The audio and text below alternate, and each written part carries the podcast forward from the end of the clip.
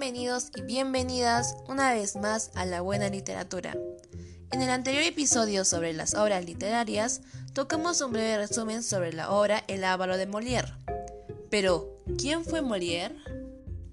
Molière fue un importante dramaturgo francés nacido en París el 15 de enero de 1622 y fallecido en la misma ciudad el 17 de febrero de 1673.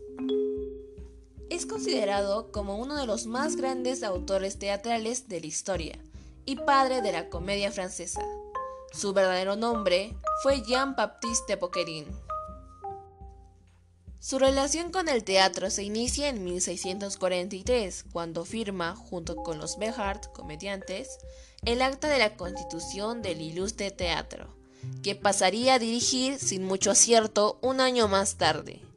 Durante cinco años, Molière deja la capital francesa para ser actor, volviendo en 1650 a hacerse cargo de la compañía.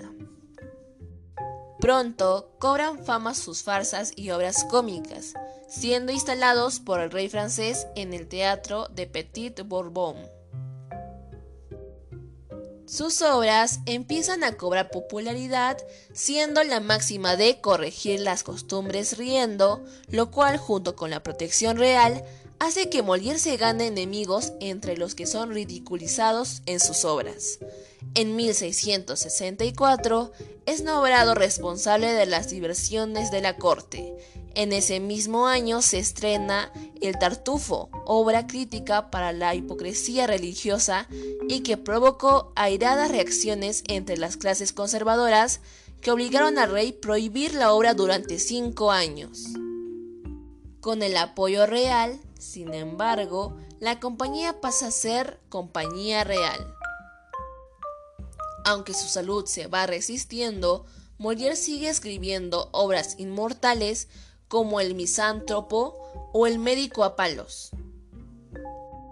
Su última obra, El enfermo imaginario, pasó tristemente a su historia debido al ataque que el propio actor y autor tuvo en una de sus presentaciones, del que no se recuperó, falleciendo.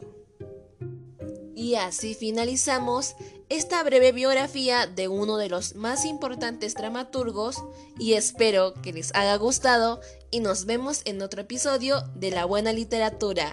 Hasta pronto.